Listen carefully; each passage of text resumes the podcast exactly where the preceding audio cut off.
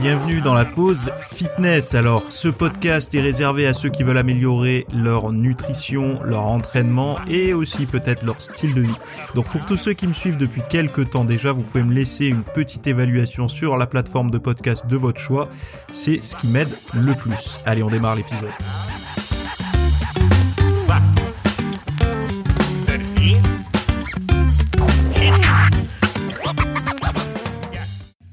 Salut à tous, nouvel épisode aujourd'hui. Euh, on va parler de de glucides de choline et pas de choline euh, dans la montagne, hein, mais euh, de choline le micronutriment, c'est H O L I N E, et de chocolat noir. Voilà. Et aussi on parlera d'un accessoire indispensable pour pour l'entraînement à la maison, en extérieur, etc. Alors, euh, le premier sujet, le premier, euh, le premier point, c'est les meilleurs féculents. Alors, c'est le titre hein, de l'article que j'ai récupéré qui s'appelle Les meilleurs féculents à IGBA. Un article d'une journaliste scientifique qui s'appelle Marie-Céline Ray, qui a écrit pour la nutrition.fr un article euh, sur les féculents. Donc euh, le, sous-titre c'est les féculents sont des aliments riches en glucides qui peuvent avoir un index glycémique euh, donc IG élevé et quels sont les féculents à IG bas. je je vais pas vous insulter en vous faisant penser que vous ne savez pas ce qu'est un IG. donc du coup, je vais passer la définition puisque j'imagine que tout le monde sait ce que c'est. Euh, et on va aller directement au, gros point de l'article. Donc euh, il y, a, un sous-titre qui dit les féculents, des glucides avec un IG souvent élevé. Donc dans les féculents, euh, on retrouve une famille d'aliments comprenant les céréales et leurs dérivés, le pain, le riz, semoule, les pâtes, blé, boulgour, maïs, les pommes de terre, les légumes secs et légumineuses, lentilles, flageolets, pois chiches, lingots blancs, haricots rouges et fèves tous les féculents ne se valent pas si on compare leur index glycémique.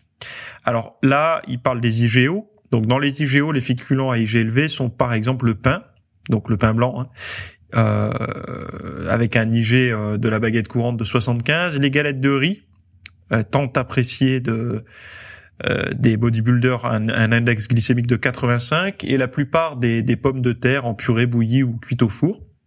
Euh, alors pas refroidi, hein. refroidi en salade, ça, ça baisse. Hein. Donc ces aliments se digèrent vite et font grimper rapidement le taux de sucre dans le sang. Ensuite, on a les féculents euh, AIG bas et AIG modéré, donc qui sont les maïs doux en conserve et les légumineuses, haricots rouges, lentilles, pois chiches. Donc tout ça, c'est pour les, les, les, IG, IG bas. Et pour ceux AIG modérés, euh, le riz basmati ou du pain complet au levain, et les aliments IG bas se digèrent lentement et procurent une sensation de satiété. Alors, les céréales à IG bas, comme ils disent, hein, euh, c'est dans le guide des index glycémiques, un petit livre que j'ai à la maison, et c'est vrai qu'on s'en sert régulièrement. C'est quand même pratique de savoir un petit peu ce qu'il en est d'un aliment. Alors là, je vais vous citer euh, dans les céréales à IG bas, Pumper Nickel, donc pain noir allemand, avec un IG à 50.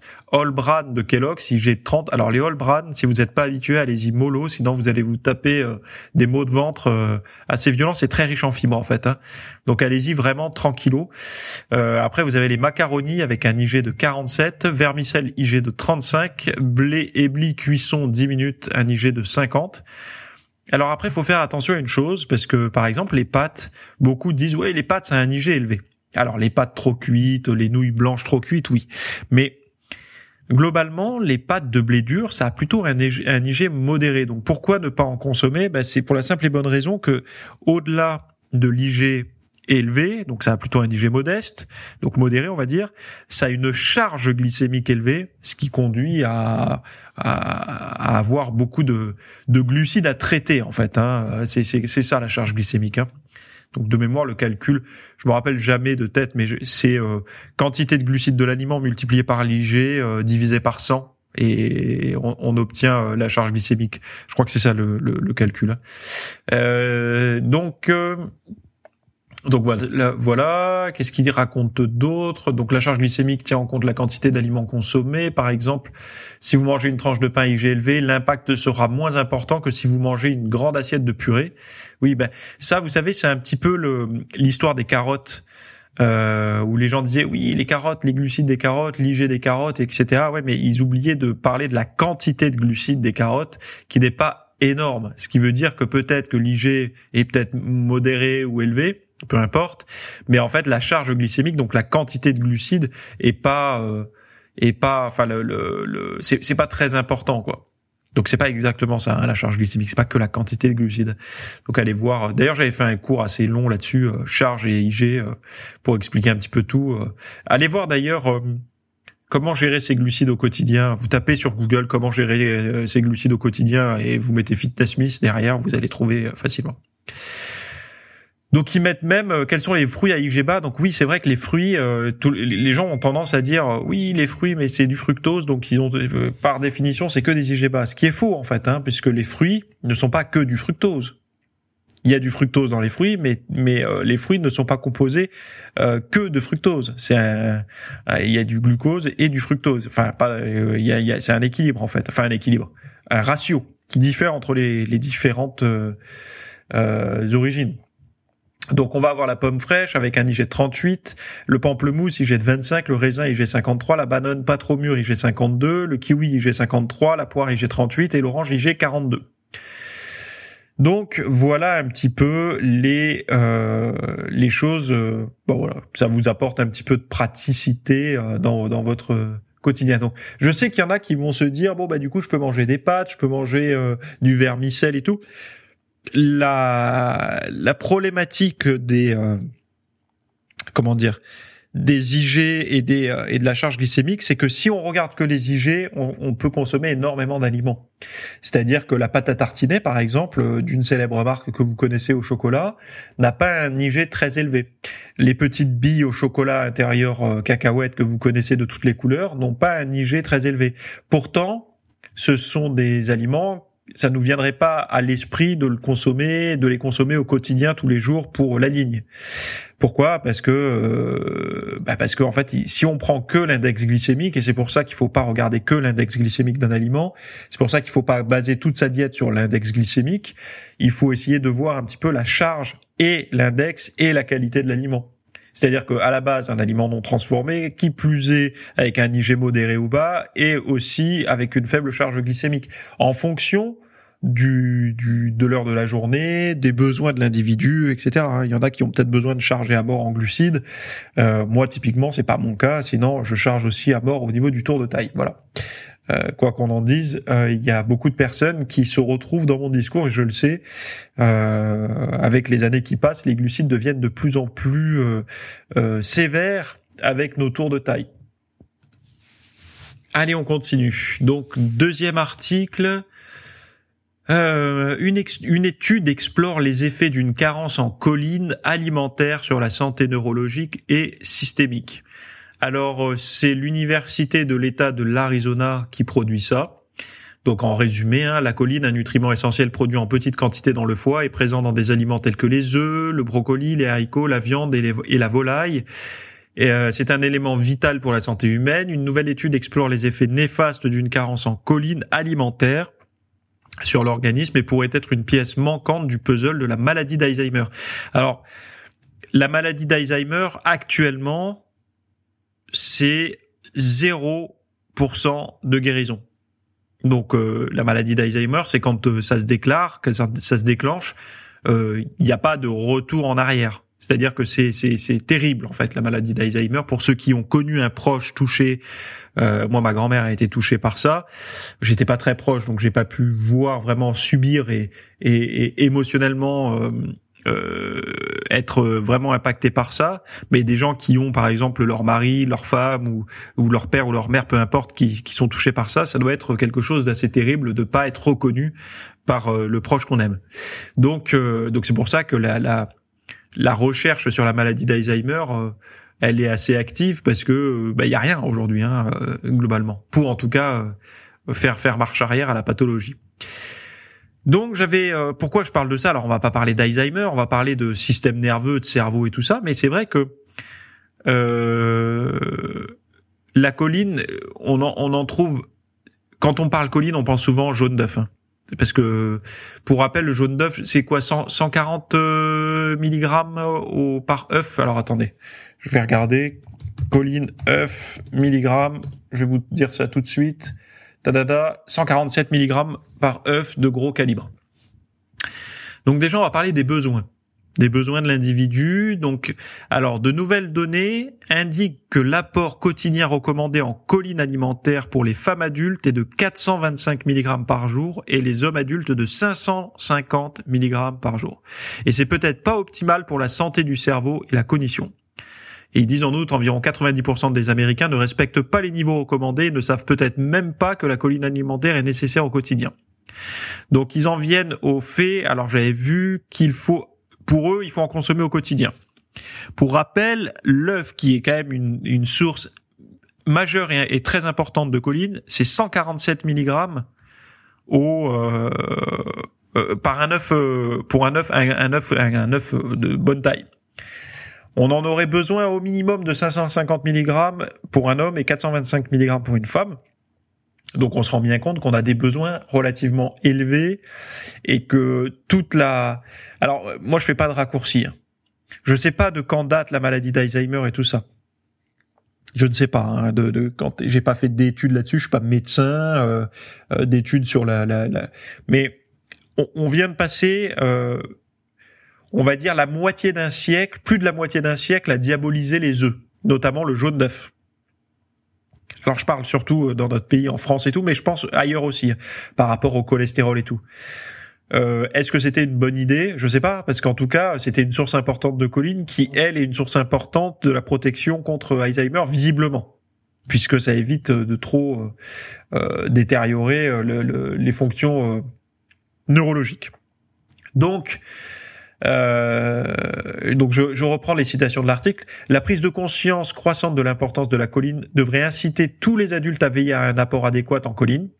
Cela est particulièrement vrai pour les personnes suivant un régime à base de plantes, donc on pense aux véganes et aux végétariens, qui peuvent être pauvres en colline naturelle, étant donné que les aliments riches en colline sont les œufs, les viandes et la volaille.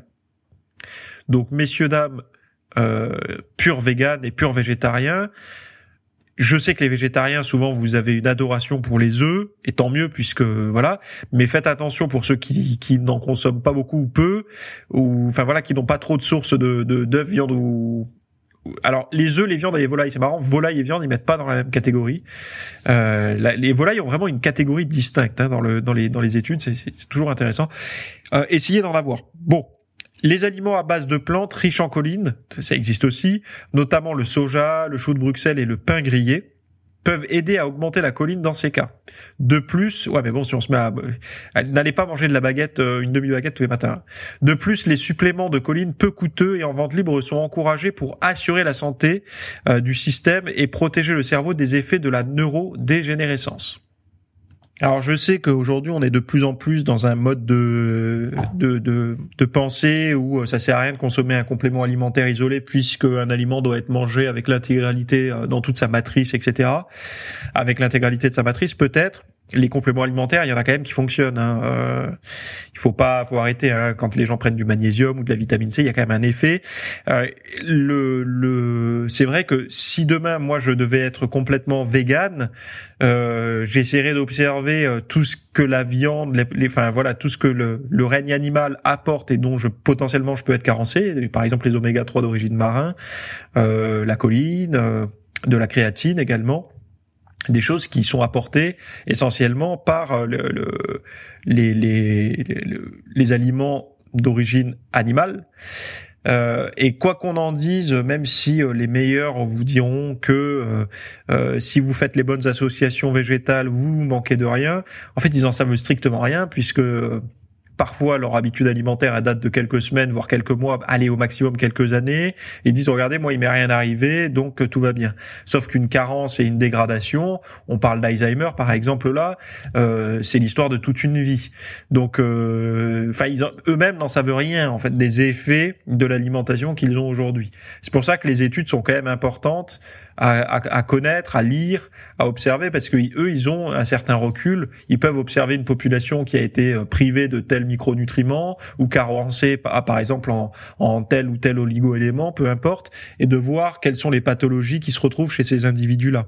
Et c'est quand même mieux qu'une personne qui dit ça fait trois mois que je fais le jeûne intermittent euh, et euh, je me sens euh, revivre. Enfin voilà, je sais, j'essaye de, de sans critiquer. Hein, je prends le jeûne intermittent parce que c'est la mode, mais mais ça pourrait être je suis vegan ou je suis paléo ou je suis cétogène. Ou, voilà, il y a quand même une une littérature qui existe médicale scientifique qui peut quand même nous éclairer sur sur tout ça. Donc ce travail de collaboration qui couvre plusieurs institutions et étudie le processus moléculaire du vieillissement au niveau des systèmes s'ajoute à l'ensemble des preuves produites autour de l'importance de la colline alimentaire dans le vieillissement en bonne santé. Donc euh, c'est encore une autre citation. Ce que j'ai trouvé particulièrement fascinant dans ce projet, c'est que de multiples euh, organes, dont le dysfonctionnement, euh, peut avoir des répercussions sur la santé du cerveau, subissant les effets négatifs d'un régime déficient en choline a déclaré Jessica Jude. Bon, après, vous avez... Euh, allez voir hein, l'article. Bon, il est en anglais. Hein. Euh, mais euh, la conclusion, en gros, hein, nos travaux confirment que la colline alimentaire doit être consommée quotidiennement, étant donné les besoins de l'ensemble de l'organisme. Donc c'est vrai que, imaginez bien une chose, c'est que les gens qui mangent des aliments transformés, qui se privent de manger des œufs, qui mangent pas beaucoup de végétaux, qui mangent peu de viande parce que ça coûte un bras. Encore une fois, ce sont les populations qui vont être euh, euh pénalisées par euh, par ça, quoi. Et euh, donc là, je recite autre chose, peut-être que ça vous intéressera, mais la nouvelle étude porte sur des souris âgées de 3 à 12 mois au début euh, du début à la fin de l'âge adulte, ce qui correspond à peu près à l'âge de 20 à 60 ans pour les humains. Dans le cas des souris normales et transgéniques présentant des symptômes de maladie d'Alzheimer, celles qui ont été exposées à un régime déficient en choline ont présenté une prise de poids et des effets indésirables sur leur métabolisme. L'analyse des tissus a permis d'observer des dommages au foie, ainsi qu'une hypertrophie du cœur. Des taux élevés de protéines bêta amyloïdes solubles, oligomères et solubles et insolubles pardon ont été détectés ainsi que des modifications de la protéine euh, taux caractéristiques de celles qui conduisent à des enchevêtrements neurofibrillaires dans le cerveau. Désolé pour le, jargon. Bref, manger de la colline et euh, arrêter de diaboliser euh, ce que la nature nous met à disposition sous prétexte que, euh, je sais pas, que ça serait trop calorique ou trop gras ou peu importe. Bon, en tout cas, c'est Allez lire l'intégralité, toutes les notes sont euh, sous le sous le podcast. Allez, on passe à quelque chose de plus fun, même si c'est toujours fun d'apprendre comment se maintenir en santé. Pourquoi le chocolat est-il si bon? Alors, je ne sais pas si vous vous êtes adepte du chocolat noir. Moi, c'est mon cas. C'est-à-dire que même s'il y a un dessert sympa au menu, donc par exemple le week-end, euh, je sais pas, là on est dans la période des galettes, si ça peut être une galette ou peu importe, si vous faites un repas de famille un week-end et qu'il y a un bon dessert, est-ce que vous faites partie des gens qui hiérarchiquement placent toujours le chocolat noir au-dessus? Sauf, évidemment, si c'est un, dessert chocolaté type fondant ou mousse au chocolat ou autre. Moi, je fais partie de ces gens-là. C'est-à-dire que moi, je suis team chocolat. C'est-à-dire, euh, s'il y, a une tarte aux pommes au dessert, je préférais, je préfère la refuser et prendre un carré de chocolat noir. Parce que je préfère le chocolat à tarte aux pommes, en fait. S'il y a une mousse au chocolat, je prends la mousse au chocolat. Voilà. Bon, c'est problème peut-être de gens qui font euh, la diète ou je sais pas. Il y en a qui se posent pas cette question, hein, qui est mousse au chocolat, tarte aux pommes, ils prennent tout, hein, un peu de tout d'ailleurs. Mais quand on fait attention, on essaie quand même de de modérer tout ça. Donc des scientifiques ont décodé le processus physique qui se déroule dans la bouche quand on mange un morceau de chocolat, qui passe de l'état solide à une émulsion lisse que beaucoup de gens trouvent totalement irrésistible. Alors, je ne sais pas quel team vous êtes, alors là c'est que les mangeurs de chocolat qui vont me comprendre, mais est-ce que vous êtes team je croque et j'avale direct, etc. Ou est-ce que vous êtes plutôt team vous laissez fondre dans la bouche pour que ça dure longtemps? Alors moi, j'ai deux façons de manger du chocolat. J'ai la façon où je suis en colère et énervé, par exemple un peu trop stressé ou trop stimulé par quelque chose au moment où je le croque. Et là, euh, comme comme un besoin irrépressible de de dopamine ou j'en sais rien, je vais le croquer vite sans trop le savourer. Ce qui est une bêtise d'ailleurs parce que je le savoure pas. Et ça, ça peut m'arriver par exemple si j'ai l'esprit préoccupé ou si je suis contrarié. Par contre, si je suis bien détendu et tout, là, je vais le laisser fondre. Et c'est là où il y a le meilleur plaisir, je trouve. Vraiment, on le laisse fondre, on le fait un peu glisser entre la, la langue et le palais, on le laisse vraiment diffuser au maximum. Et d'ailleurs, plus le chocolat, son pourcentage est élevé en cacao, plus il a tendance à durer longtemps dans la bouche, je trouve. Et euh, ça, pour moi, c'est vraiment le summum. Bon, c'est ce qu'ils sont en train de dire aussi. Et en fait, ce qui est intéressant, c'est de voir qu'ils sont en train de mettre peut-être au point. Vous savez de toute façon que le chocolat, c'est ça pousse pas comme ça dans la nature. Hein. Il y a les fèves de cacao, il y a tout un process. Et en fait, ils sont en train de voir que ce qui crée justement cette sensation agréable, vous savez, de quand il commence à peine à fondre dans la bouche et qu'il y a cette surface glissante et lisse qui commence à se former euh, tout le monde, tous ceux qui, qui fonctionnent comme moi avec le chocolat euh, voient exactement de, de, quoi je veux parler dans la bouche là. Et ben ils se sont rendus compte que c'est dû à la petite couche de graisse qu'il y a autour et que finalement le gras qu'il y a à l'intérieur n'est pas nécessaire, ça modifie pas le plaisir en bouche. Donc ils sont en train de voir pour reformuler euh, le chocolat pour laisser cette fine pellicule à l'extérieur comme actuellement, mais peut-être d'enlever le gras qu'il y a à l'intérieur on pourrait le rendre moins calorique tout en conservant le même euh, plaisir à le consommer. Et ça, je trouve que c'est intéressant parce que, bah, personnellement, euh, moi, le chocolat, euh, qui, de toute façon, il est déjà, c'est déjà un aliment transformé, qu'on le veuille ou non. Euh, les gens qui veulent manger pas transformé, qui mangent du chocolat noir, euh, je suis désolé, mais ça reste un aliment transformé. Moi, je l'assume, je le dis, j'en mange du 90%, euh, mais ça reste un aliment. C'est tout retouché par l'homme. Hein, le chocolat noir, il n'y a pas de, c'est ça pousse pas comme ça euh, dans la nature.